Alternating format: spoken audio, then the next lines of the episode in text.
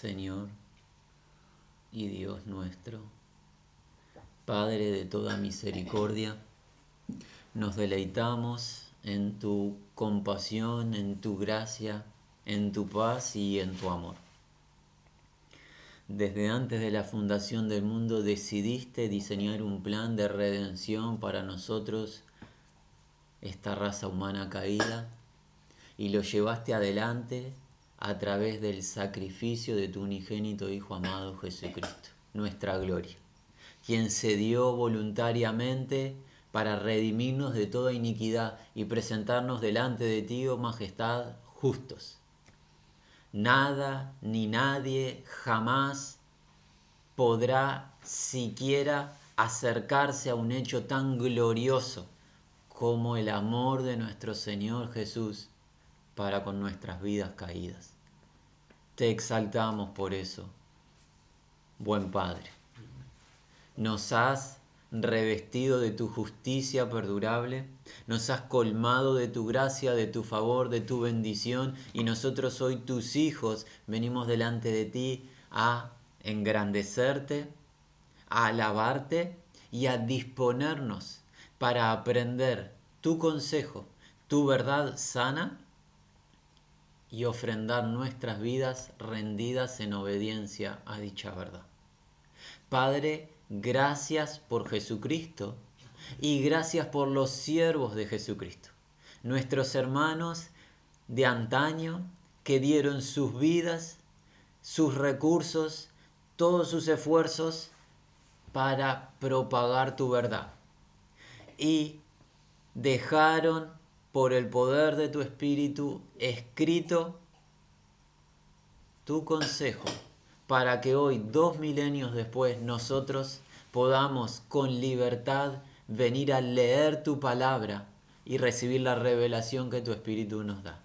Te agradecemos por tu siervo Pablo, por el hermano Silas, por el joven hermano Timoteo y por todo el grupo de hermanos y hermanas que estaban abocados a servirte y servir a tu pueblo. Hoy nosotros queremos imitarles a ellos sirviéndote, sirviendo a nuestros hermanos. Bendice este encuentro, bendice tu palabra, glorifícate a través de nuestras vidas, Señor, es nuestra petición. Y como la pedimos en el nombre de Jesús, sabemos que nos oyes y al oírnos tenemos las respuestas a nuestras peticiones. Gracias, Señor. En el nombre de Jesús. Amén. Hermanos, y hermanas, amigos que nos puedan acompañar. Lo hemos dicho en más de una ocasión, lo hemos proclamado semanas atrás, vivimos tiempos, creemos que la palabra que, podría ajustarse a los tiempos son eh, tiempos de incertidumbre. Eh, es lo que estamos viendo en distintos ámbitos.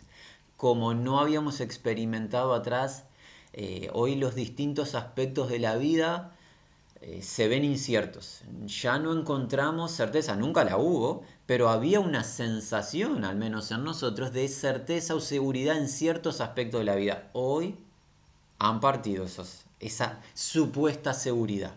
Nos damos cuenta que el mundo y todo lo que le compone es volátil. Mm. Incluso nos hemos dado cuenta que lo volátil de nuestras propias vidas y cuán frágiles somos. Lo que estamos viviendo en nuestra época demuestra lo incierto que es el peregrinar del ser humano en esta tierra. Por eso nosotros hemos eh, reiterado que necesitamos revelación de Dios. ¿Quién es Dios? ¿Qué ha hecho Dios? ¿Qué hace y qué hará Dios en favor de la raza humana?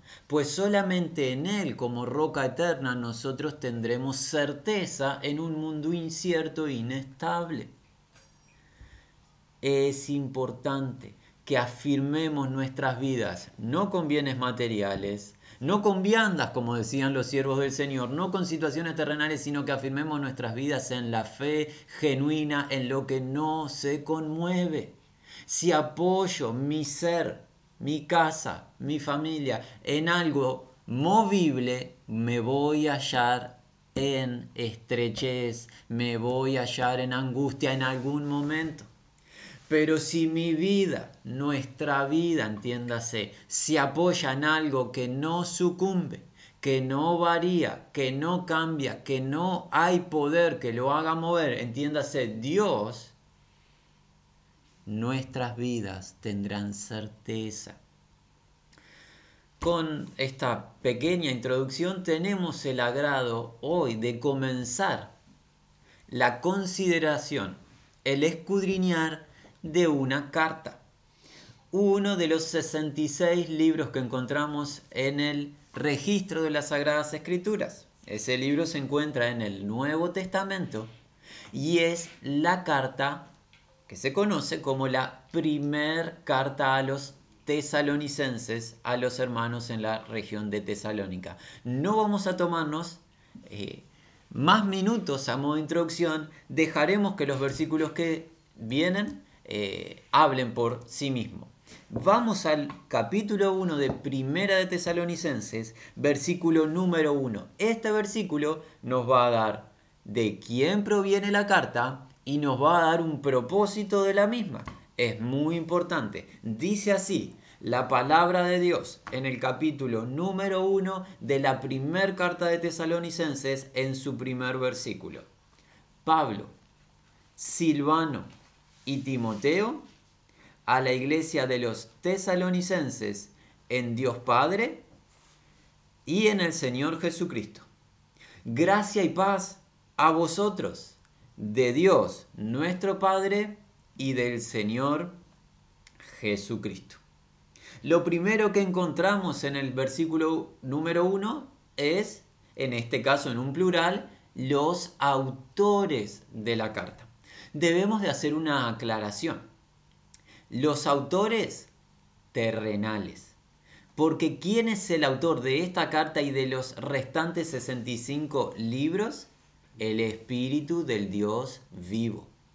No hay, no hay un solo libro ni un solo versículo de todas las escrituras sagradas de Dios que le pertenezcan al hombre, o sea que la fuente de ese versículo sea el hombre sino, en, por favor, prestemos atención, en especial a aquellos que nos acompañan por primera vez. Por favor, se preste atención a esto. No hay un solo versículo que emane del razonamiento, del deseo, del interés del ser humano, sino que todos y cada uno de los versículos de las Sagradas Escrituras provienen de una única fuente, Dios. Por ende, al provenir de esa fuente, las sagradas escrituras no tienen error y son suficientes desde siempre y para siempre para ser recibidas con total libertad, con gozo, con respeto, para rendición y obediencia. Esta no es palabra humana, sino que es la palabra de Dios a través de seres humanos. Tres en este caso, Pablo, Silvano o Silas y Timoteo. Es muy importante, no es un detalle menor, hacemos énfasis, lo reiteramos. ¿Quién escribe? El Espíritu Santo a través de tres hermanos. Por ende, Dios te estará hablando, mi amigo y mi amiga, y nos estará hablando. No nos van a estar hablando solamente Pablo, Silas y Timoteo. Dios nos va a hablar a través de ellos, los va a utilizar a ellos como sus instrumentos. Esta es la palabra de Dios, no es la opinión del hombre. Si fuese la opinión del hombre, tú no tienes por qué estar rendido, sujeto a ella. Pero como es, perdón, la palabra del creador del universo, tú tienes, tienes que aceptarla, recibirla y ponerla por obra o si no tu pasar será de incertidumbre. Vas a decidir tú mismo qué hacer con esta riqueza. Pablo, Silvano y Timoteo. Creemos que el primer nombre que aparece no hace falta expresar quién es. Pablo, apóstol de Jesucristo, autor de varias cartas del Nuevo Testamento nosotros sabemos que Pablo es nuestro apóstol y nuestro maestro como gentiles. Recibió un ministerio particular de parte del Señor. Ser el enseñador de aquellos que vendrían a salvación, pero que no provenían de un contexto judío. Recordemos que en el pasado, previo a la llegada de Jesús a esta tierra, la revelación de Dios había, había, sido dada íntegramente a la nación de Israel, si bien ciertos individuos de distintas naciones creyeron en Dios, la gran revelación fue al pueblo de Israel. A partir de la llegada de Jesús y su glorificación y el derramar del Espíritu, se empezó a añadir que gentiles a la iglesia del Señor. Nosotros somos de ellos. Bueno, a nosotros los gentiles se nos fue dado un maestro en particular. El resto también son nuestros maestros, el resto los apóstoles. Pero uno fue encomendado por el Señor Pablo para revelarnos los misterios del reino y hacernos copartícipes de la gracia salvadora al igual que la nación de Israel. Nosotros participamos de las mismas bendiciones de Dios por gracia derramada, pues el llamado original a Abraham fue este te bendeciré y serás de bendición, y en ti serán benditas cuántas familias. Todas las familias de la tierra, los gentiles incluidos. Una bendición a través de la descendencia de Abraham, una bendición a todo el mundo. Y nosotros somos copartícipes de esa bendición. Ese es Pablo, el apóstol del Señor, el comisionado del Señor. El segundo nombre que encontramos, que puede ser un poco, puede sonar un poco más desconocido, no es desconocido. Silvano es un nombre que se puede traducir como Silvano o como Silas. Y Silas es más que probable que no suene más, ¿verdad? Tenemos registro de este hermano en el libro de los Hechos.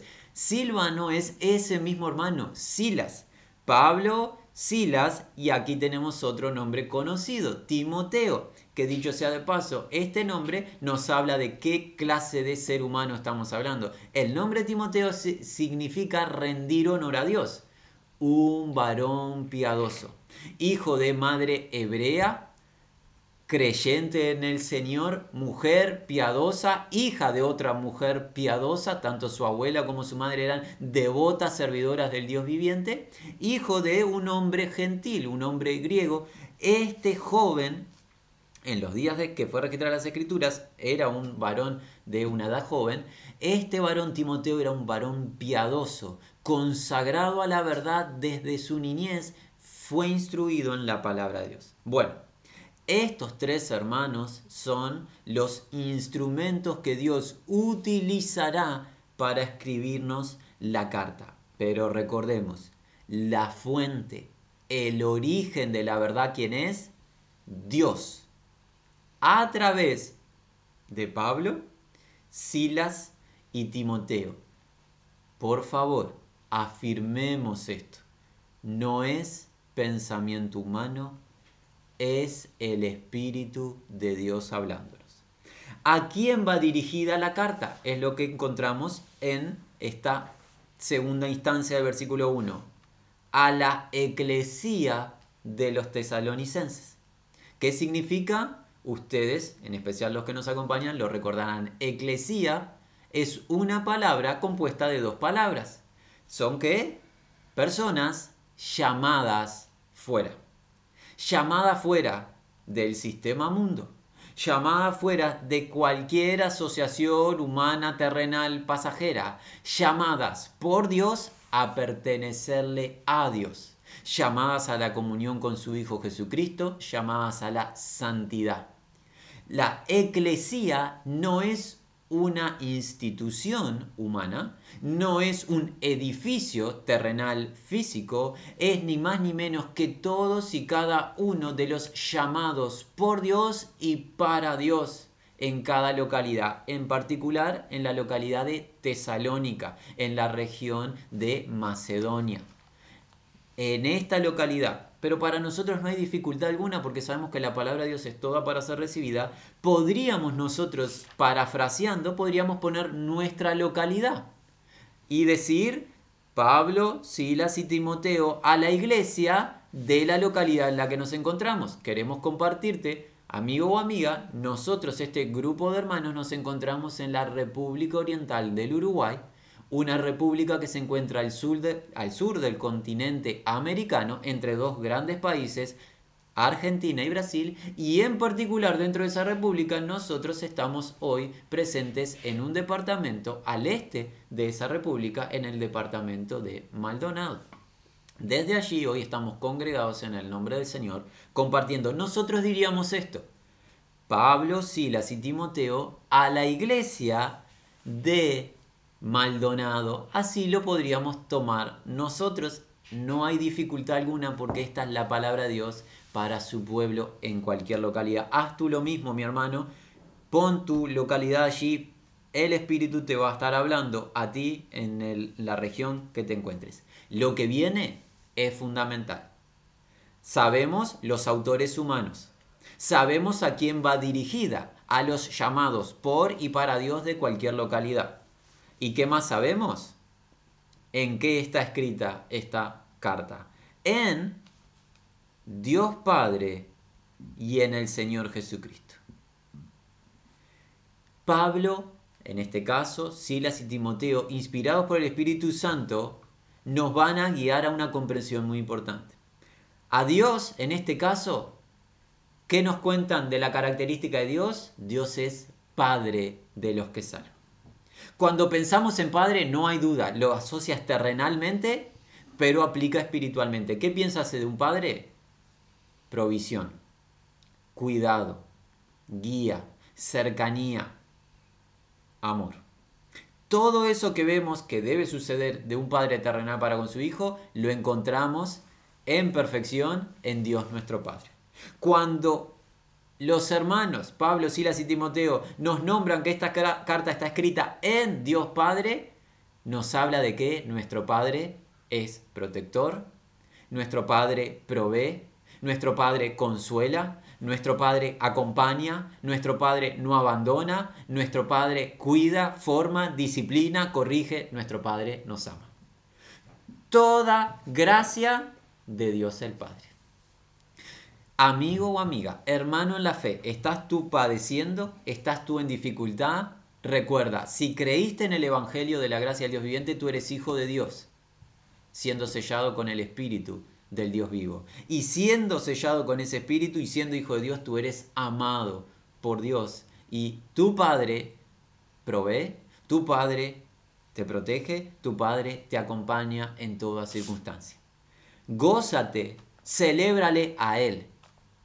Esta carta está escrita en Dios el Padre.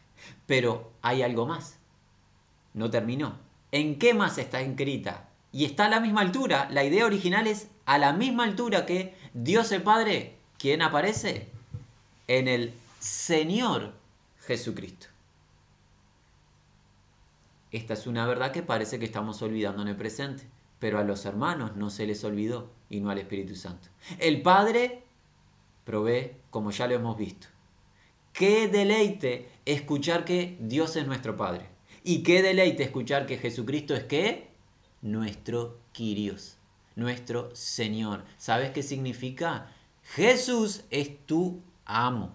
Por ende, nosotros hoy empezamos la lectura de esta carta diciendo que ¿qué? la palabra de Dios es para obediencia. No es la opinión de Dios, es la autoridad de Dios escrita para nosotros. Porque Jesús, ¿quién es? Es Señor.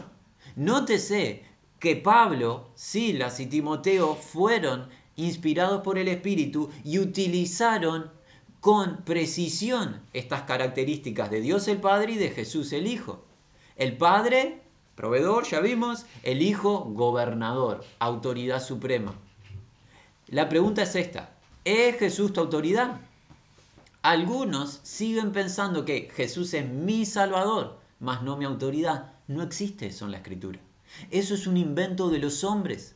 Es un permiso no dado por Dios, es un autopermiso, algo que nos hemos otorgado nosotros. De que, bueno, Jesús me va a dar vida eterna, va a perdonar mis pecados, pero me voy a gobernar a mí mismo.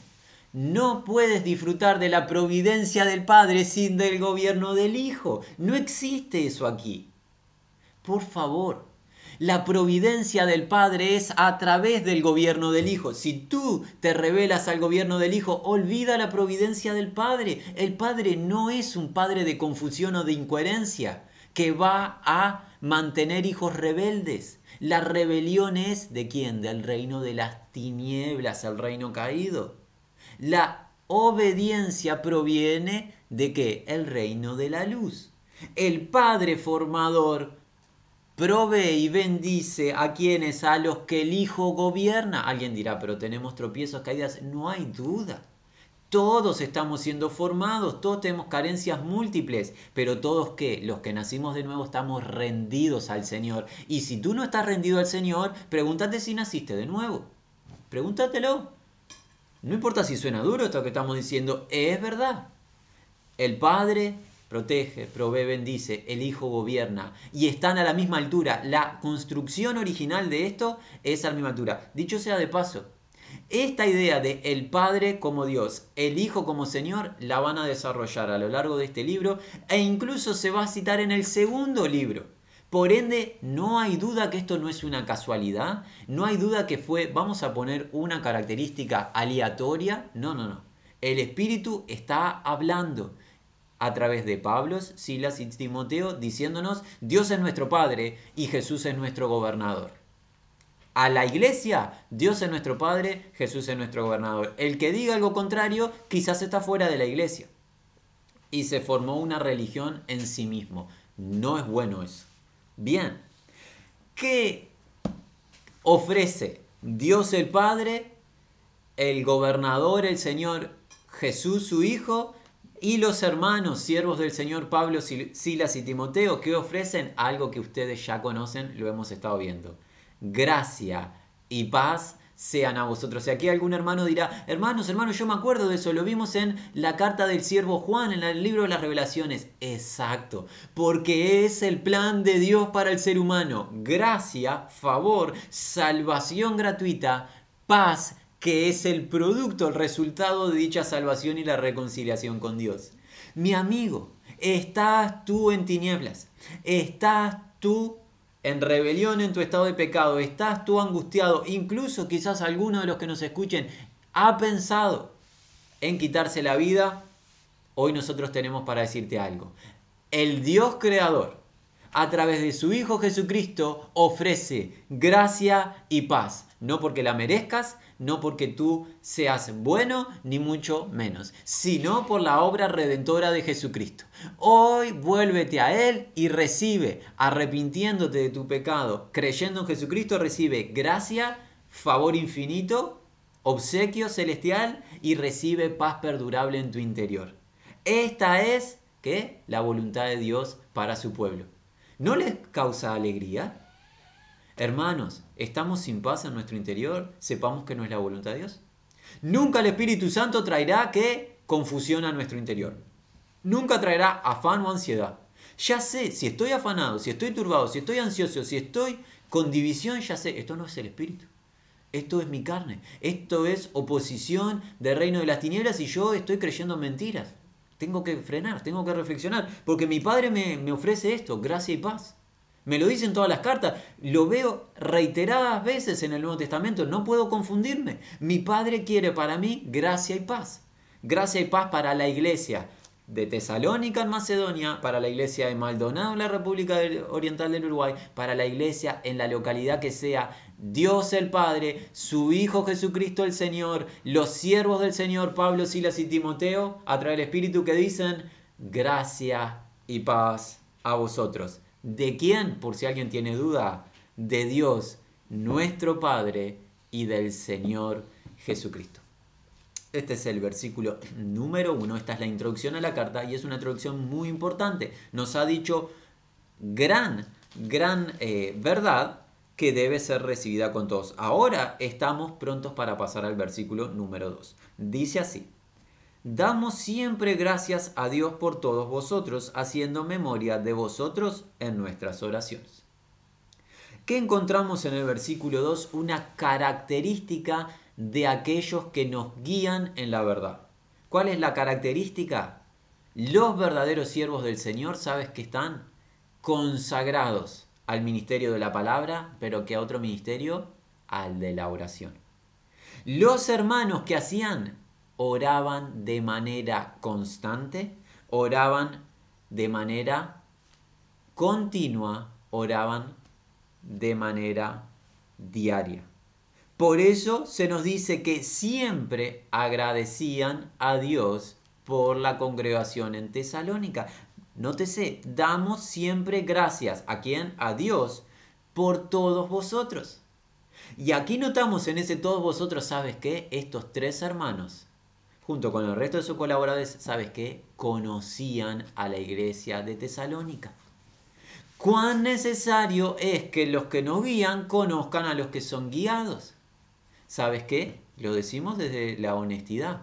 Hoy en el día que vivimos se está formando una eh, situación que no creemos que sea la ideal se está abriendo una puerta a, ¿qué? a la iglesia virtual, en donde nadie conoce a nadie y se predica el mensaje y se canta los cánticos. Hay que predicar el mensaje, hay que cantar, pero la iglesia no es una iglesia virtual. Es más, amigo o amiga, hermano en la fe, tú quizás nos estés escuchando en otro continente. Gloria a Dios por este mensaje y por este medio virtual que permite que la palabra de Dios sea propagada. Es una bendición. Mi hermano, mi hermana, no te quedes solamente con este mensaje, no alcanza con el mensaje que se está compartiendo. Necesitamos que estar en medio del pueblo de Dios. Necesitamos hermanos y hermanas, y en este caso necesitamos hermanos que nos guíen, Pablo, Silas y Timoteo, que ellos nos conozcan. Y ellos conocían a la iglesia, por eso daban gracias por toda la iglesia no solo por alguno en particular, por toda la iglesia, porque, porque estuvieron con la iglesia. Y de eso podremos ver un poquito más adelante cuando se haga referencia, ellos estuvieron en una primera instancia unas tres semanas en la región de Tesalónica. Damos siempre gracias a Dios por todos vosotros, haciendo memoria de vosotros en nuestras oraciones. Es una intercesión, es una constante eh, oración sin interrupciones es oración con perseverancia. Ahora la pregunta es, ¿por qué agradecen los hermanos, verdad? En oración. La respuesta, la razón, versículo 3. Acordándonos sin cesar delante de quién? De Dios y Padre nuestro, de la obra de vuestra fe, del trabajo de vuestro amor y de vuestra constancia en la esperanza en nuestro Señor Jesucristo. El versículo número 3, hermanos, es un versículo que nosotros, nosotros a modo de comentario, alentaríamos a que cada uno de nosotros subrayemos y lo tomemos como que autoexamen.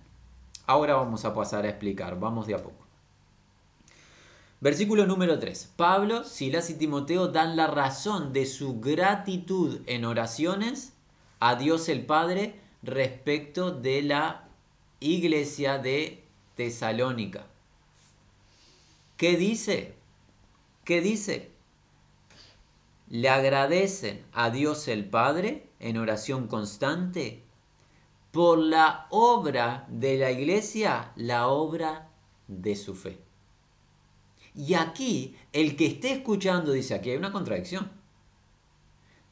Aquí hay una contradicción, hermanos. Algo le erró el Espíritu Santo aquí. Claramente es una locura que estamos diciendo, el Espíritu Santo no erra a nadie. Pero alguno, medio incauto, dirá, hay una contradicción. Porque la fe, la fe es un don de Dios, ciertamente lo es. La fe guía la salvación, la cual es por gracia, no hay obra humana. Amén. Es lo que proclamamos en el Evangelio. Nosotros públicamente decimos, el ser humano no se puede salvar a sí mismo, solamente puede recibir la salvación del Señor. No hay duda. La fe es una acción que proviene de Dios y el hombre la recibe, no hay duda. Pero la fe qué? La fe genuina que Dios derrama es una fe que obra en el que la recibe. Pues la fe sin obras que dice las Sagradas Escrituras a través de Jacobo está que muerta, no tiene vida.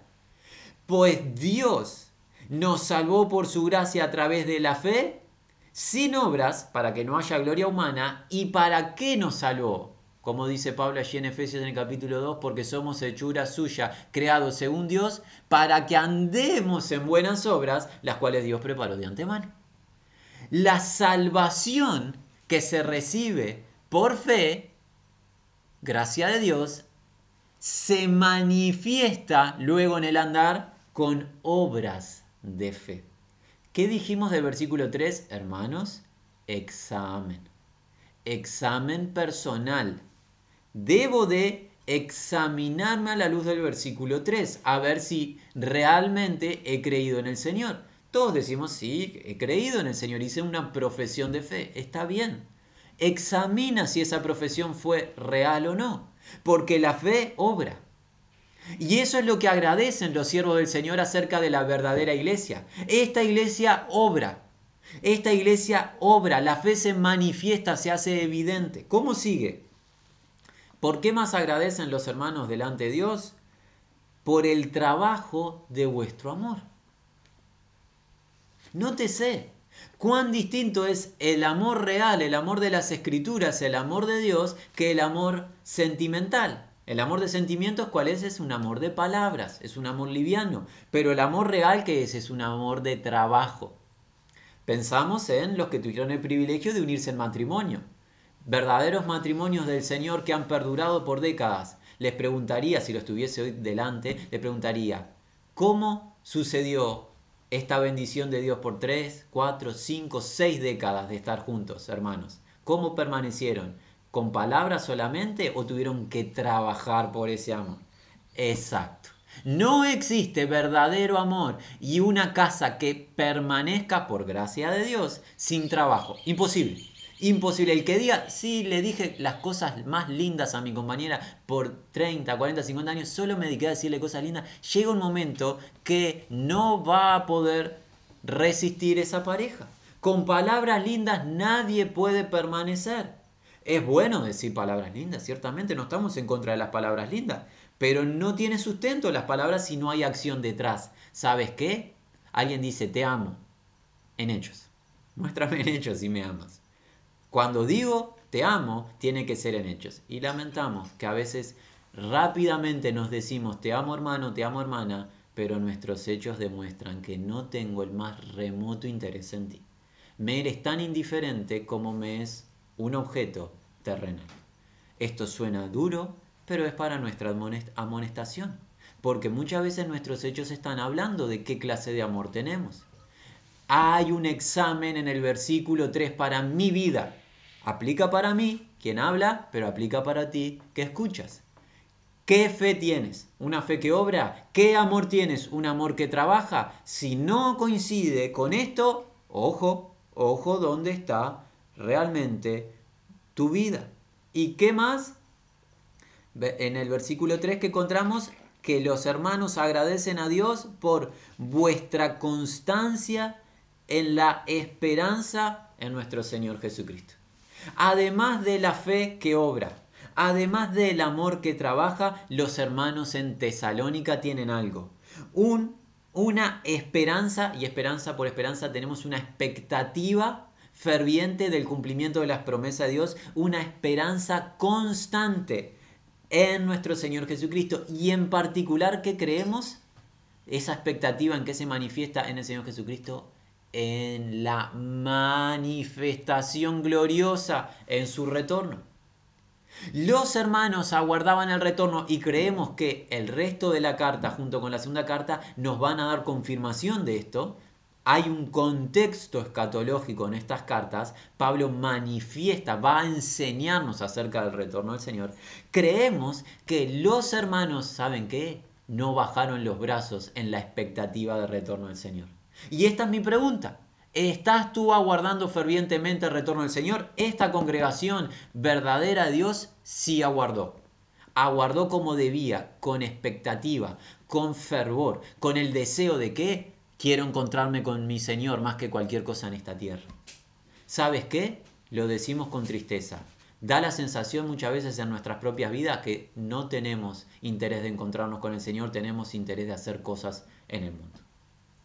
Yo sé que suena fuerte, pero es hechos manifiestos. El versículo 3 es un examen del Dios viviente para mi vida.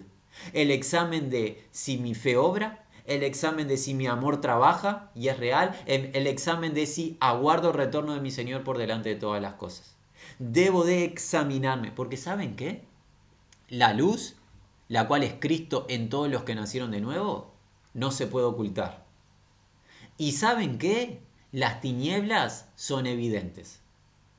Nadie puede decir, yo tengo fe y es algo invisible mío entre Dios y yo, tú no puedes eh, esperar de mí frutos. Yo tengo fe. La fe genuina se manifiesta y las tinieblas en una vida se hacen evidentes.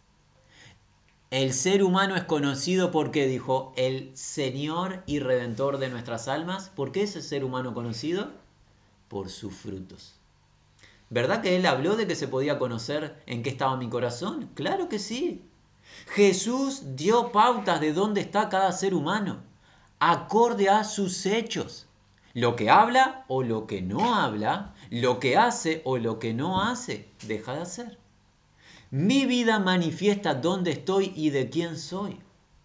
Alguien dirá, eh, hermano, hoy, hoy vinieron un poco eh, un poco estrictos, no es en nuestro interés o nuestra intención el ser o no ser estrictos, es nuestra intención en el amor de Cristo que crezcamos sanos. Esta es una amonestación, ¿con qué propósito? ¿Hundirnos, destruirnos? No, que si estamos eh, erráticos, que si estamos confundidos o estamos livianos, hoy el Espíritu Santo nos aperciba, nos arrepintamos y hoy empecemos a andar sanamente.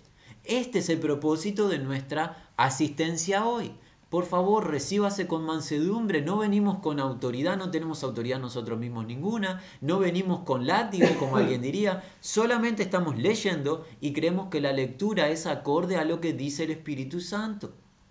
El versículo 3 es un versículo de examen. Pero ahora, luego de ver el examen y la aplicación práctica nosotros, alentémonos en algo. ¿En qué nos alentémonos? Ah, ¿En qué alentémonos? Perdón. En que una iglesia de hombres y mujeres, niños y ancianos débiles como nosotros, fue hallada fiel. Tendrá sus dificultades, el resto de la carta Pablo nos va a mostrar alguna dificultad y corrección de temas, pero el testimonio general de la iglesia, ¿cuál es? Fe que obró, amor que trabajó, expectativa y espera ferviente del retorno del Señor. El Espíritu Santo lo pudo hacer en una región de la Macedonia antigua, en la región de Tesalónica, lo puede hacer hoy en Maldonado, lo puede hacer hoy en otro continente, en otra nación. Es el mismo espíritu y es la misma verdad. Y el Señor es el mismo y el Padre es el mismo. Hermanos, animémonos que se manifieste esto en nosotros, que sea una realidad, que las tinieblas desaparezcan por la gracia de Dios y que la luz se haga evidente. ¿No te genera expectativa eso? ¿No te genera ilusión que se diga de nosotros en el presente que somos como la iglesia de Tesalónica, una iglesia viva en el Señor? A nosotros que hablamos nos genera gran expectativa y queremos hoy afirmar nuestros votos de fidelidad al Señor. Así que, si les parece bien, pasamos al versículo número 4. Dice así, porque conocemos, hermanos amados de Dios, vuestra elección Creo que estamos siendo muy reiterativos en algo, pero es muy importante. Estamos constantemente diciendo destaca o resalta este versículo. Vamos a llegar a un punto a decirte destaca toda la escritura, porque toda la escritura tiene que ser destacada. Pero dentro de ese destaque de toda la escritura, el versículo 4 tiene una verdad que te alentamos a que te aferres como un tesoro o como una perla preciosa y lo guardes en tu corazón.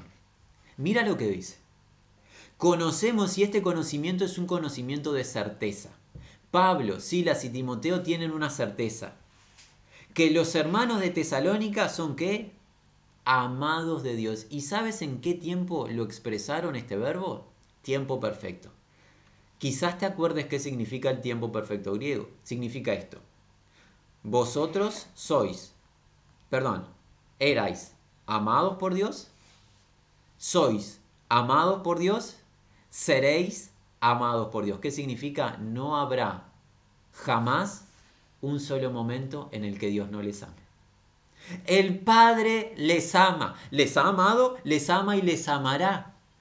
Nótese que nada ni nadie nos puede, ¿qué dijo Pablo? Separar del amor de Dios. ¿Por qué? Porque es un amor perfecto que permanece a pesar de circunstancias, a pesar de caídas, de tropiezos, debilidad, de aflicciones, de tribulaciones, a pesar del mal, a pesar del enemigo, a pesar de los demonios, a pesar de lo que sea, inestabilidad, estrechez económica, lo que sea, a pesar del destrato de incluso nuestras propias familias, el amor del Padre no cesa. El amor del Padre que es en Cristo Jesús a nuestro favor es eterno.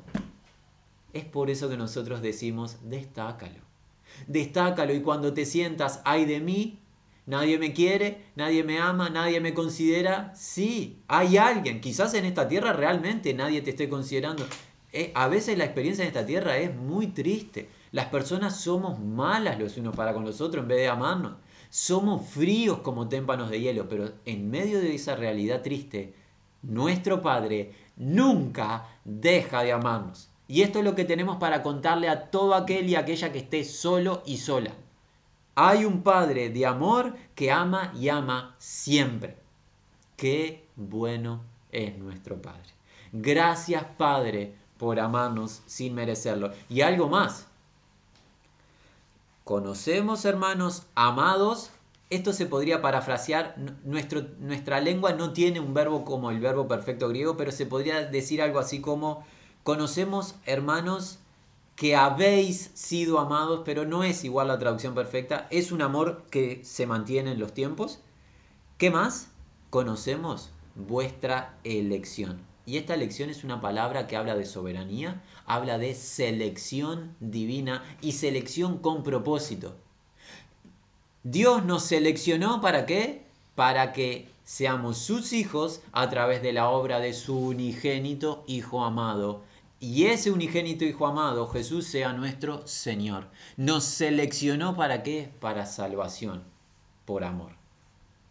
Si tú hoy estás escuchando el Evangelio de la gracia de Dios y estás siendo persuadido, cree, no rechaces, cree y sabe que al creer no fue capacidad o virtud tuya, fue obra de Dios escogiéndote por su gracia para salvarte. Es enfática esta palabra y habla de que esta es una selección divina. No es la selección de Tesalónica en favor de Dios, sino que es la selección de Dios en favor de Tesalónica, en favor de Maldonado, en favor de todas las localidades. Dios salvando. No el hombre queriendo ser salvo, sino que Dios salvando. No rechaces hoy su persuasión, mi amigo. Vamos al versículo número 5. Empecemos a agilizar porque el tiempo huele. Dice así, pues nuestro Evangelio no llegó a vosotros en palabras solamente, sino también en poder, en el Espíritu Santo y en plena certidumbre, como bien sabéis, cuáles fuimos nosotros entre cuáles fuimos, perdón, entre vosotros por amor de vosotros. Nuestro evangelio y por evangelio recuerden ese mensaje de buenas noticias de Dios, la salvación gratuita a través de Jesucristo. Nuestro evangelio, ¿por qué nuestro? Porque el Señor se los encomendó a los apóstoles. Ellos se encargaron de propagar. ¿Y sabes qué? Desde la manifestación de ese evangelio que ellos anunciaron hasta nuestros días, ¿cuántos evangelios subieron después? Ninguno. Ninguno. Es el mismo. Si tu respuesta es subieron varios después de lo ellos, mentira. Hay uno solo, el de ellos, que es el de Cristo, que es el de Dios. Si alguien dice hay ahora un nuevo evangelio, esa es una mentira demoníaca, punto. Sin opinión. Un solo evangelio. Y si alguien anuncia otro evangelio, sea que maldito. No lo decimos nosotros, esta es la palabra del siervo del Señor Pablo. Pablo, siervo de Jesucristo, dice, si alguien nos anuncia otro evangelio, que el que hemos anunciado sea anatema, sea maldito. Pues que el que anuncia otro evangelio que no es el evangelio de la gracia de Dios conduce a la gente a la perdición. Por ende tiene que recibir maldición, justicia divina. Hay de nosotros si anunciamos otro evangelio fuera de la gracia de Dios en Cristo Jesús. Nuestro evangelio, dice Pablo, Silas y Timoteo. Nuestro evangelio qué? No llegó a vosotros en palabras solamente. ¿En qué llegó, hermanos? En poder en el Espíritu Santo y en plena certidumbre. Aquellos que nos acompañaron en nuestra última consideración del Evangelio de Juan, en esas pinceladas de Jesús, ¿qué había dicho Jesús? vosotros me seréis testigos, porque estuvisteis conmigo desde el principio, y quién más, el Espíritu Santo dará testimonio de mí. No existe evangelio que sea de parte del hombre sin la obra del Espíritu. Y no puede el Espíritu Santo anunciar el evangelio sino a través de seres humanos. Que vemos que el Espíritu Santo anunció a través de los hermanos y ese anuncio fue con poder. ¿Qué poder? Poder redentor. Pues en Tesalónica, antes de la llegada de este grupo de hermanos que había, lo que ya veremos, idolatría, rebelión, y pasaron estos hermanos llenos del Espíritu Santo proclamando la verdad. ¿Y qué pasó después? De donde había idolatría, ahora hay que servicio a Dios. Eso que se llama poder de Dios. No fueron solamente palabras, no les trajimos una filosofía, unas reglas morales para que ustedes arreglen ahí sus situaciones familiares y nos fuimos y después todo siguió según su causa normal. No, no, no, no. Cuando el Evangelio llega a una vida, la transforma. Y si no la transforma, no fue Evangelio o esa tierra no es una tierra dispuesta por Dios. Si tú me dices que pasaron 10, 15 años desde que recibiste el Evangelio y eres el mismo que hace 10, 15 años, pero has creído en Jesucristo, estás mintiendo. Es imposible que el Dios vivo, encarnado, llegue a tu vida por la fe y tú seas el mismo. Es imposible que el poder de Dios, del poder que, creó el universo, esté en ti, poder transformador estamos hablando, no se malinterprete, si ese poder está en ti, no hay chance alguna que tú seas el mismo. Es imposible. Nosotros lo decimos hoy desde el temor y desde el amor y hasta la angustia que estamos en algunos momentos experimentando. Hay personas profesantes de fe que son iguales antes de creer e incluso a veces manifiestan hechos o acciones peores que en el pasado. Por favor, consideremos nuestro andar. Porque el Evangelio que anunciaron ellos y que se sigue proclamando hoy es un Evangelio de poder. A través del Espíritu Santo, un Evangelio que cambia la vida. Y si no nos está cambiando el Evangelio, o no nos anunciaron el Evangelio o nosotros no hemos creído. Una de dos. El verdadero Evangelio nos transforma. ¿Y qué más? Ese Evangelio llegó en qué? En plena certidumbre o certeza. Dicho sea de paso, los que anuncian deben de creer lo que anuncian. Estos varones creían tanto en lo que anunciaban que el registro de todo este tiempo de predicación, ¿sabes cuál es el registro? Gloria de Dios salvando pero en paralelo, como veremos o como anunciaremos, persecución continua. No había localidad donde fueran de donde no eran sacados, o apedreados, insultados, expulsados. Eh, todas las regiones eran maltratados por la verdad. ¿Y sabes qué hacían? Creían tanto en esa verdad que lo único que hacían era ir a la siguiente región para anunciar lo mismo, afirmándose cada día más en esa verdad. Estaban que con una certeza total de lo que creyeron. ¿Sabes qué? Hoy en el presente, algunas voces, muy amadas incluso, se levantan sembrando incredulidad en el testimonio y la predicación que se proclama, incluso en esta región, en esta localidad. Lo lamentamos. Lamentamos que algunos no tengan certeza de lo anunciado, pues no están creyendo, sino que lo que tienen algunos y algunas es incredulidad. Y no solo tienen incredulidad en su corazón, sino que transfieren incredulidad a los que se están salvando. No seas uno de ellos, mi amado, mi amada. No siembres incredulidad en el corazón de tu hermano o tu hermana. No pongas, pero esto, pero aquello. Si es la palabra de Dios, di sí y amén. Y deja que te transforme a ti. Y no te centres tanto en opinar de otros. Es fácil opinar. Examinémonos, hermanos, y escuchemos hoy la voz del Espíritu que nos está hablando y nos está percibiendo y amonestando. Hay que tener certeza para anunciar. Pablo, Silas y Timoteo estaban convencidos de lo que anunciaban y estaban dispuestos a qué? A padecer aflicción por dicho anuncio. Y eso no es un invento nuestro. ¿Por qué? Porque el versículo 6 nos va a empezar a hablar de ello. Las aflicciones de la fe. Versículo 6 dice así, y vosotros, Tesalónica, vinisteis a ser imitadores de nosotros y del Señor, recibiendo la palabra en medio de gran tribulación con gozo del Espíritu Santo. Hagamos eh, un breve resumen.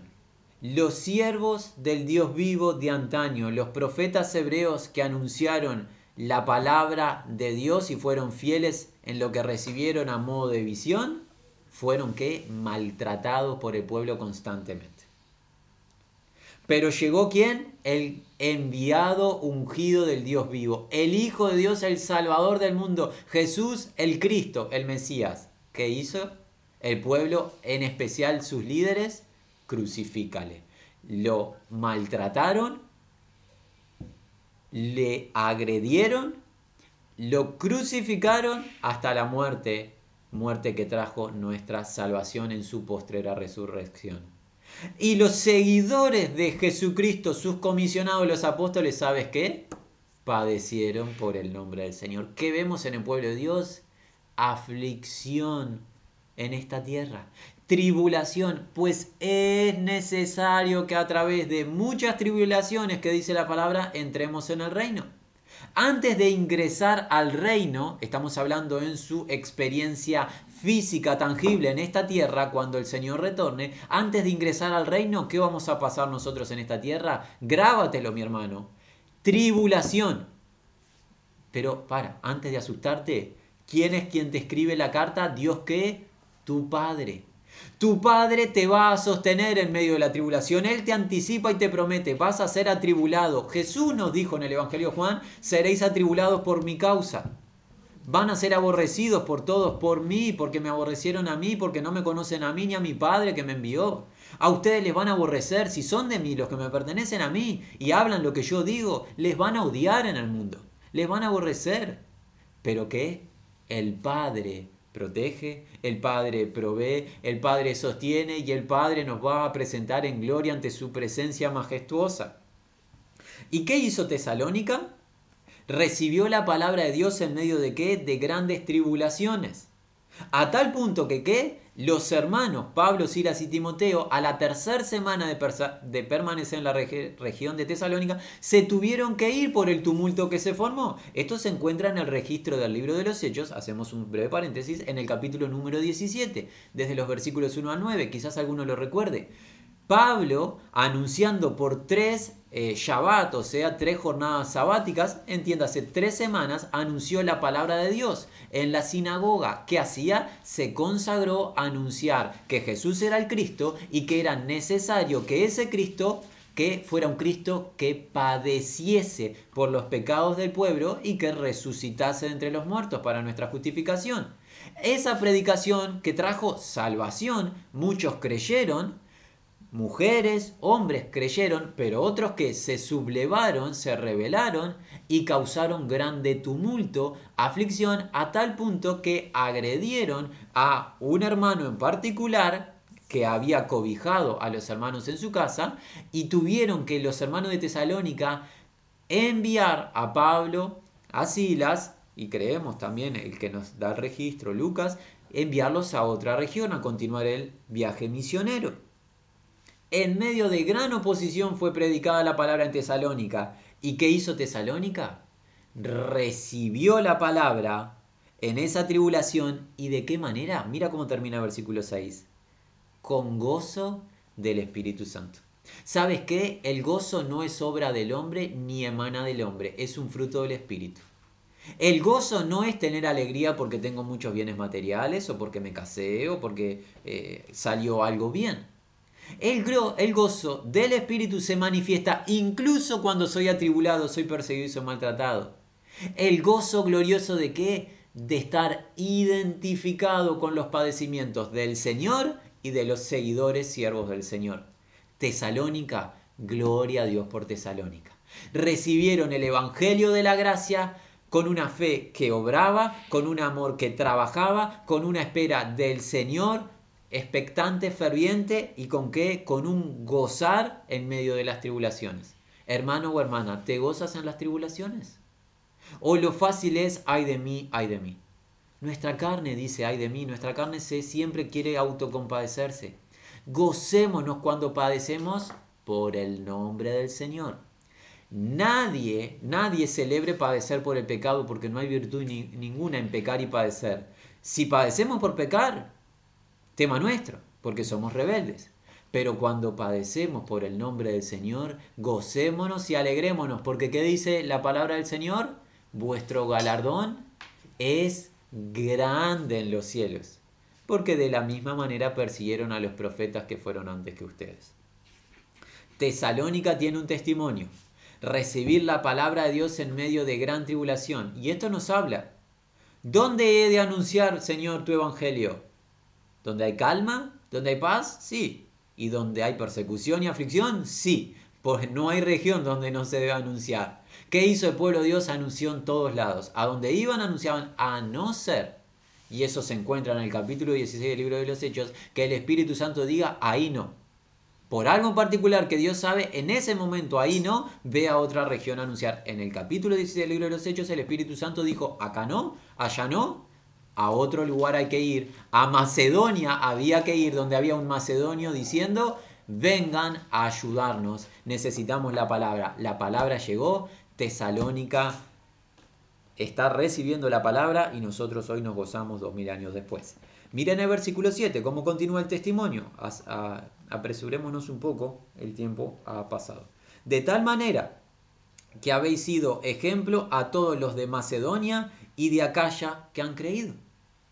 Hermanos, Pablo, Silas, el grupo de colaboradores, estuvieron en esta primera experiencia en Tesalónica tres semanas. Tres semanas que puede ser mucho en cierto aspecto, pero es nada en lo que a vida concierne. Esta iglesia recibió de tal manera la verdad que pasó, en esas tres semanas de discipulado pasó a ser qué? Ejemplo del resto de las congregaciones. Y aquí se citan dos regiones, Macedonia y Acaya. Estamos hablando que iglesias como la de Filipos, como la de Berea, como la de Corinto. Pablo también estuvo en Atenas, si bien no hay registro que hubiese una iglesia allí, predicó en Atenas. Varias localidades pueden estar siendo referenciadas por Pablo. Estos hermanos llegaron a tener una conducta tal que fueron ejemplo a gran cantidad de personas. ¿Sabe de qué nos habla esto? No se trata de los años que estás en el Señor. Se trata de cómo recibes la palabra del Señor. Cuánto te vacías de ti, cuánto recibes en rendición y obediencia. Estos hermanos absorbieron por gracia de Dios la palabra de tal manera que en un breve lapso de tiempo empezaron a crecer de una manera tremenda. ¿Y sabes qué? A veces nosotros pasan semanas, meses, incluso años, y somos los mismos bebitos de la fe, inmaduros, inestables, inconstantes, que no podemos bendecir a nadie y que necesitamos que constantemente se nos esté atrás diciéndonos las mismas verdades, echando otra vez los rudimentos de la fe en Jesús en vez de que se nos dé alimento sólido. ¿En qué va en capacidades humanas, nótese que no ha habido una sola virtud humana que se destaque en todos estos versículos, en que va en cuanto te rindes y te consagras, o en cuán necio estás siendo, perdón, la palabra, pero aplica. Si tú eres necio y tienes en poco las riquezas de Cristo, tú no vas a crecer espiritualmente, vas a ser chato. Y no vas a poder bendecir a nadie. Y qué triste es deshonrar a tu Padre y a tu Señor, que se dio por ti, y tener en poco su salvación y no bendecir. Esta iglesia, gloria a Dios por la iglesia de Tesalónica, que quedó estampada como ejemplo, en un breve lapso de tiempo se nutrieron de la verdad y pasaron a qué? A ser un patrón o un modelo a imitar. Tenemos que hacer una aclaración. El ejemplo máximo, ¿quién es? Jesús el Cristo, la perfección encarnada. Los seguidores inmediatos de Jesús, los apóstoles, son que imitadores de Jesús. Le vieron, comieron junto a él por tres años y le vieron resucitado entre los muertos. las iglesias que recibieron de los apóstoles, que los vieron a ellos vivir, se convirtieron en imitadores de los apóstoles que imitaban a el Señor. Por ende, Tesalónica era un ejemplo de imitar a Pablo, a Silas, a Timoteo, pues Pablo, Silas y Timoteo imitaban a Jesús y Jesús nos manifiesta a Dios el Padre. Tesalónica es el ejemplo a seguir en la región de Macedonia, de Acaya. Era ejemplo para Corinto, era ejemplo para Filipos, era ejemplo para Berea, quizás para hermanos que hayan quedado en la región en Atenas, cuando Pablo predicó en el Aerópago. En esas regiones, en otras localidades que no se nombran, puede que Tesalónica sea ejemplo. ¿Y sabes de qué nos habla esto también? Necesitamos inexorablemente que trato. ¿Cómo puedo ser ejemplo y cómo puedo imitar si yo no veo vivir a alguien? a través de una iglesia virtual. No podemos. Hermano y hermana que nos acompañas desde otra región, gloria a Dios porque tú estás escuchando hoy este audio. Qué bendición. ¿Sabes qué? Tú no nos estás viendo vivir. No sabes si nosotros estamos aplicando el consejo de Dios o no. Quizás por la fe nos das esa como esa diestra de confianza. Bueno, estos hermanos estarán intentando con su lucha vivir. Gracias a Dios por tu confianza, pero no nos puedes ver vivir. Necesitas tú, mi hermano y mi hermana, estar viendo a hermanos maduros cómo viven. Y al ver su fe, sus aciertos en el Señor y también sus tropiezos y su arrepentimiento, tú imitar su conducta. Necesitamos nosotros ver hermanos y hermanas cómo se conducen en el Señor y ser imitadores de los que sirven a Dios, como así está registrado en las escrituras. La iglesia virtual esto no lo puede cumplir, punto. No me digan sí, la iglesia virtual sí, no se puede esto. No se puede. ¿Se puede predicar el mensaje de manera excelente? ¿Pueden hermanos anunciarlo virtualmente el mensaje de manera perfecta? Sí, gloria a Dios por ese mensaje. Pero nadie puede imitar la conducta a través de una pantalla. Hay que ver vivir a una persona, hay que estar cercano. Y para eso se necesitan dos partes. El que anuncia abierta su vida y el que recibe abierta su vida. ¿Estamos abiertos? ¿O hoy es el día de cerrar nuestras vidas y ser todos seres anónimos? El plan de Dios que es es un pueblo abierto, cartas abiertas. Tesalónica era una carta abierta en las regiones de Macedonia y de Acaya, dos grandes regiones con distintas localidades.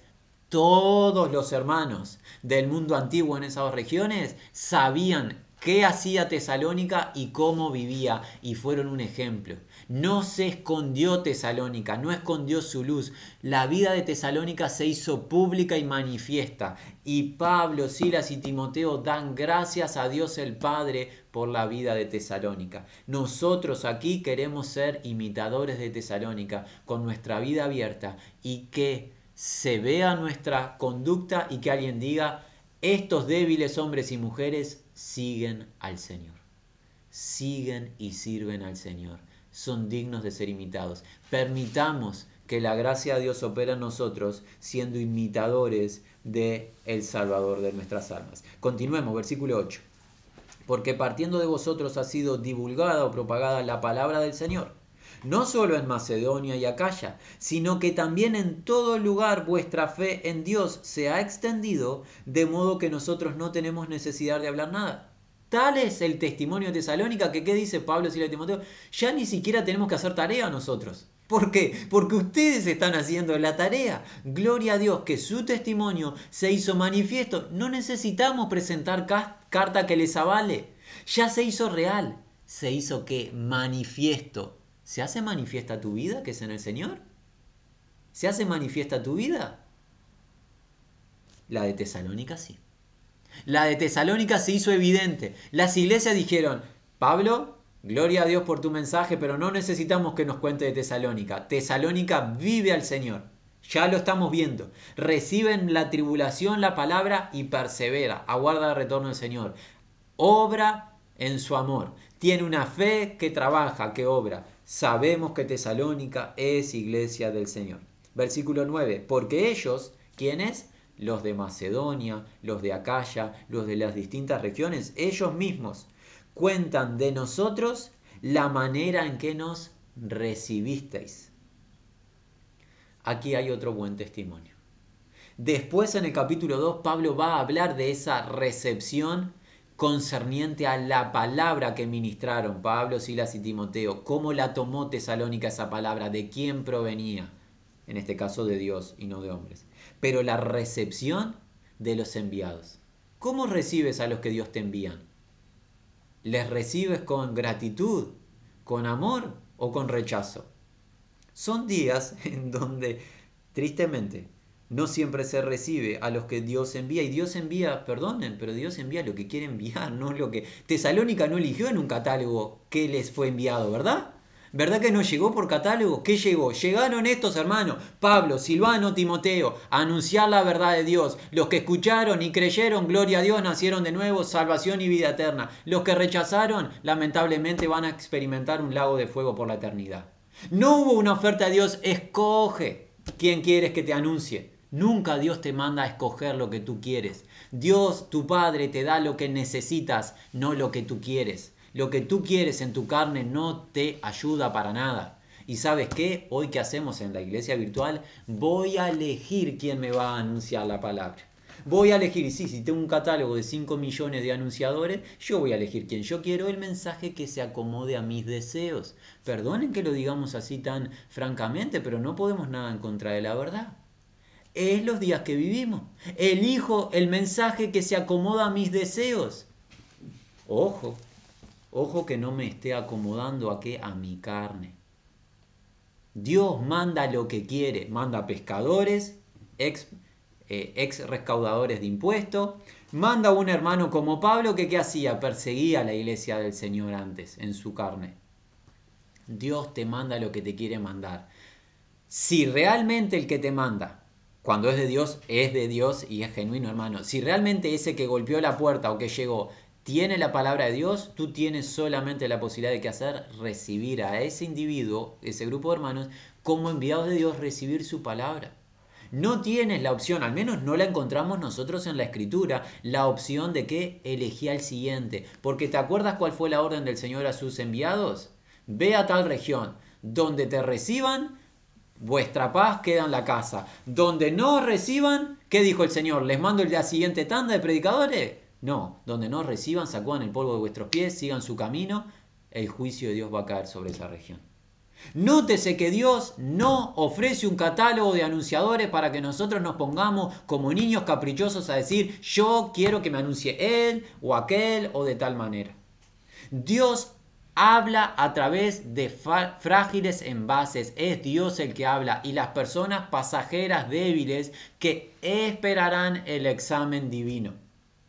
Tú tienes que recibir la palabra de Dios en el envase que te lo mande Dios en la localidad donde estés. Mi hermano y mi hermana que te encuentres en otro lugar. Gloria a Dios porque tú escuches este mensaje, pero te alentamos a que estés en sujeción en tu localidad, en un grupo de verdaderos hermanos que sirven al Señor. Y allí tú puedas ser formado, instruido y discipulado, donde tú veas vivir, te vean vivir, busquen todos la sana enseñanza y obediencia al Señor y se reciban unos a otros. Tesalónica recibió a los enviados del Señor y los recibió con una manera tremenda en amor. Bien, ¿y qué más? La segunda parte del versículo 9 nos tiene que ver a todos identificados. ¿Y cómo os convertisteis de los ídolos a Dios para servir al Dios vivo y verdadero? Antes de la llegada del Evangelio, Tesalónica que hacía idolatría. Lo que hacemos que nosotros en nuestro estado natural. Alguien dirá, yo jamás me postré ante una estatua. Posiblemente la mayoría de las personas nunca se hayan postrado ante una estatua. Todos somos idólatras por naturaleza. ¿Qué significa ser idólatra? No solamente postrarse ante una obra humana, sino que qué idolatría es poner por delante de Dios cualquier ser u objeto creado. Persona, pareja, hijo, hija, padre, madre, bien material, no importa, trabajo, lo que sea, cualquier cosa creada que tenga el centro de nuestro corazón, de nuestro ser y que nosotros vivamos para ello es un acto de idolatría. Antes del Evangelio, todos y cada uno de nosotros fuimos idólatras. Es más, después del Evangelio, pregúntate, seamos honestos, ¿cuántas veces tenemos la tentación de qué? De tener cosas delante de nuestro Señor y nos tenemos que arrepentir y confesar de nuestras caídas. La idolatría no es solamente estar arrodillado ante una pieza de yeso. La idolatría es sustituir al Dios vivo y verdadero que nos creó y poner en el altar de nuestra vida cualquier otra cosa. Por ende, tú que estás en cualquier región, no solo Tesalónica, nosotros, ¿qué debe suceder cuando llega el Evangelio? Convertirnos. ¿Qué significa convertirnos? Volvernos. ¿Volvernos a quién? Perdón, ¿de dónde? De nuestra idolatría a Dios. ¿Con qué propósito? Para servir al Dios real, viviente, genuino. ¿Te acuerdas el libro de las revelaciones, cómo comenzó? ¿A quién fue dirigido? ¿A quién fue enviada la revelación? Al siervo del Señor Juan. ¿Eso lo Juan el siervo del Señor? Esperemos que no. Esperemos que tú que estás escuchando digas yo soy siervo y sierva de Dios. Pues no existe espacio para alguien que no sea siervo o sierva en el pueblo. Pues el llamado es a volvernos de nuestra idolatría, nuestro estado de pecado, volvernos a Dios para servir a Dios. Fíjese que no hay un espacio para la holgazanería en este caso, ¿verdad? O para que otros me sirvan a mí. Bueno, ciertamente nos servimos unos a otros, sí, pero todos servimos. El llamado es conversión de nuestra idolatría a Dios para servir a Dios. Esto es para Tesalónica, sí, pero es para todas y cada una de las regiones. Esto es verdad y irrefutable y es el Evangelio de la gracia de Dios. Y el versículo 10 es el último versículo de esta oportunidad y es un versículo glorioso. Dice así, y esperar de los cielos a su Hijo, al cual resucitó de los muertos, a Jesús, quien nos libra de la ira venidera. Tesalónica, a través del Evangelio, se convirtió de los ídolos a Dios para servir a Dios, pero no solamente eso, sino que más, se convirtieron para ahora esperar, aguardar. Y esta palabra no es una espera pasiva, no es una espera holgazana, es una espera ferviente. Denota que expectativa o esperanza. La esperanza que habló en el versículo 3. Esta es la esperanza de qué? Esperanza de que de los cielos, de fuera de los cielos, quien se manifieste, el Hijo de Dios. Por ende, Tesalónica fue llamada a conversión de la idolatría al estado de pecado a Dios para servir a Dios y que más para tener expectativa del retorno del Señor. ¿Tienes tú la expectativa de que Jesucristo va a retornar? ¿Crees tú en una segunda venida del Señor a esta tierra? Es una de las enseñanzas del consejo de Dios, que Jesucristo, así como se fue elevado a la diestra de la majestad, va a volver a esta tierra, esperar de los cielos a su Hijo. Ese Hijo que qué?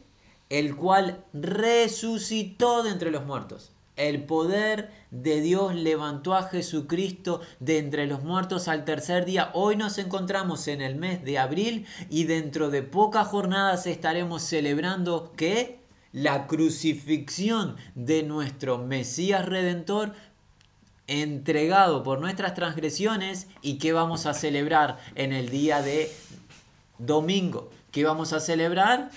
La resurrección de entre los muertos de Jesús para nuestra justificación eterna.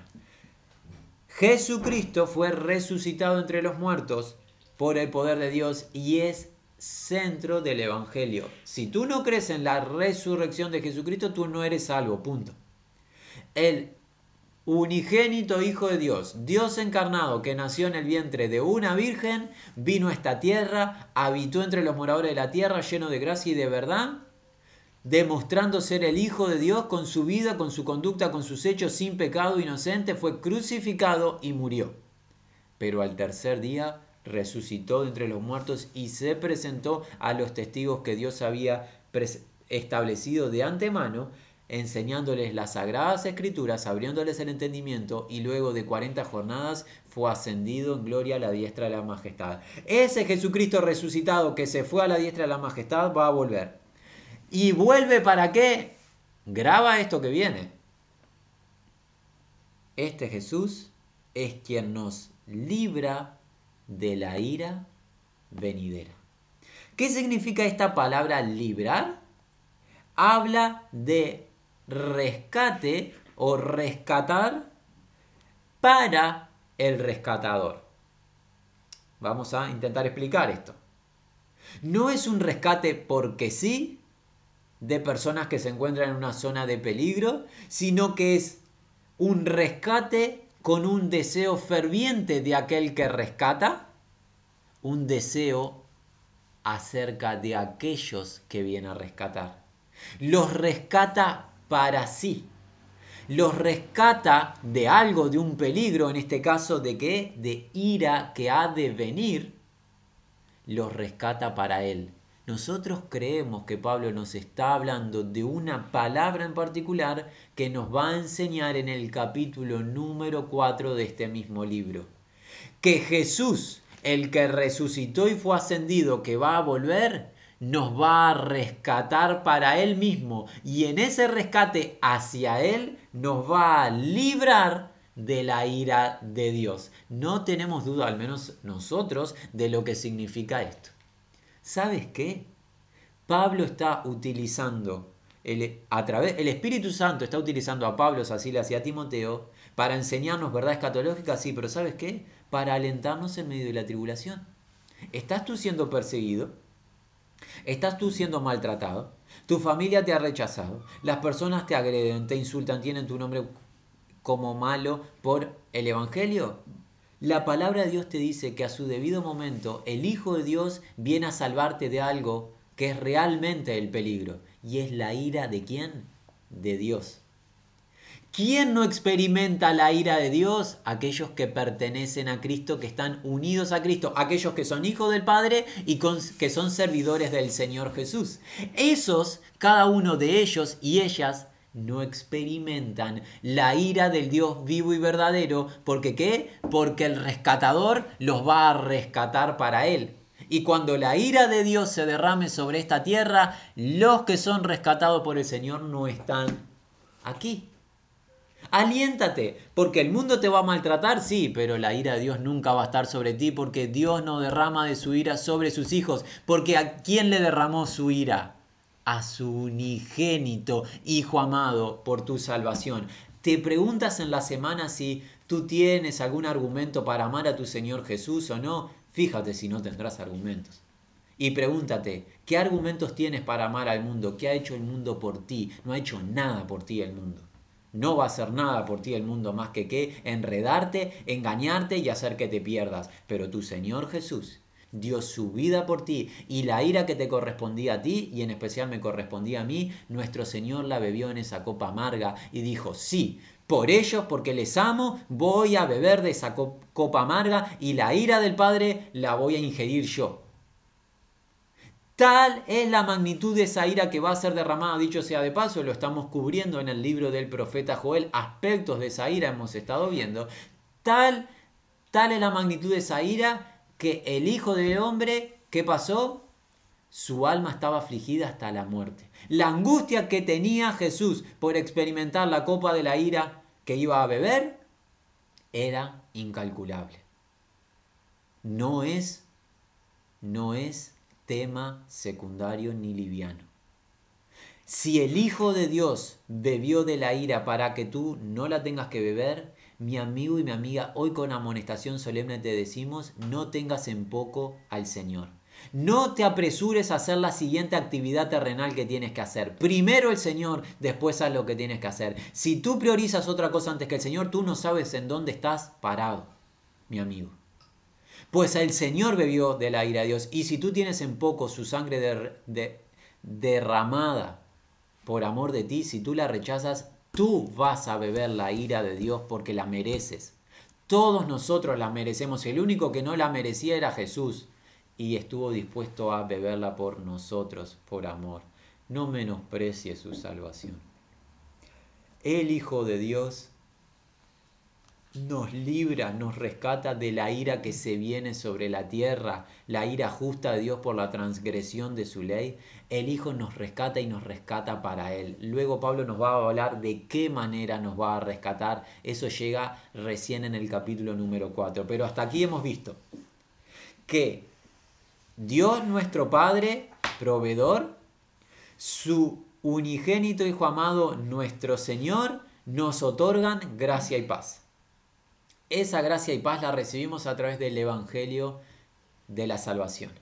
Ese Evangelio produce algo, una fe genuina que obra, un amor que trabaja, una expectativa, una espera ferviente del retorno del Señor, un gozo en medio de la tribulación, un recibirnos unos a otros, disipularnos unos a otros y aceptarnos unos a otros en medio de las distintas circunstancias y una conversión de nuestra idolatría pasada al servicio al Dios viviente, con la confianza que cuando la ira de Dios se manifieste en esta tierra, se derrame sobre esta tierra, nosotros estaremos en la protección bajo el rescate del Redentor, del Señor de nuestras almas.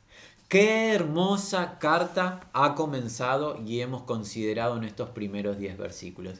Qué bendición leer que el poder de Dios se manifiesta en seres humanos frágiles y débiles, que la gracia de Dios se ha manifestado en el pasado y se sigue manifestando en el presente, y que esto que vivió Tesalónica lo podemos experimentar hoy nosotros si nos rendimos a Dios.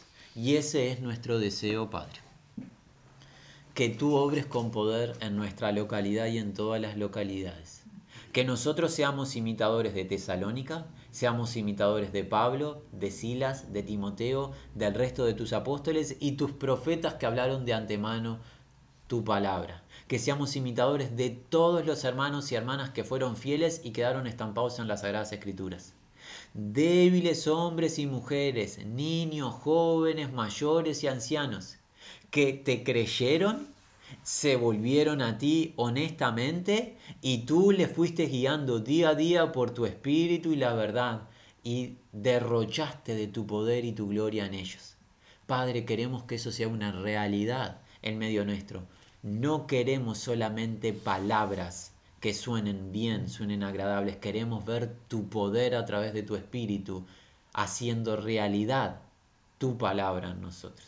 Y también queremos pedirte, Señor, que los que aún no te conocen vengan al conocimiento de tu verdad, sean limpiados por tu, la preciosa sangre de Cristo Jesús, nuestro Redentor, y reciban la salvación y el perdón de su estado de iniquidad. Reciban esa justificación gloriosa que Cristo otorga como obsequio a la fe. Concede arrepentimiento y fe genuina, Señor, en los que aún no te conocen, antes que tú derrames de tu justa ira sobre esta tierra. Gracias porque en tiempos de tribulación e incertidumbre, oh Padre, tú nos sostienes. Gracias porque Cristo Jesús nos gobierna con su consejo a través de su Espíritu. Gracias por todas las cosas. En el nombre de Jesús. Amén.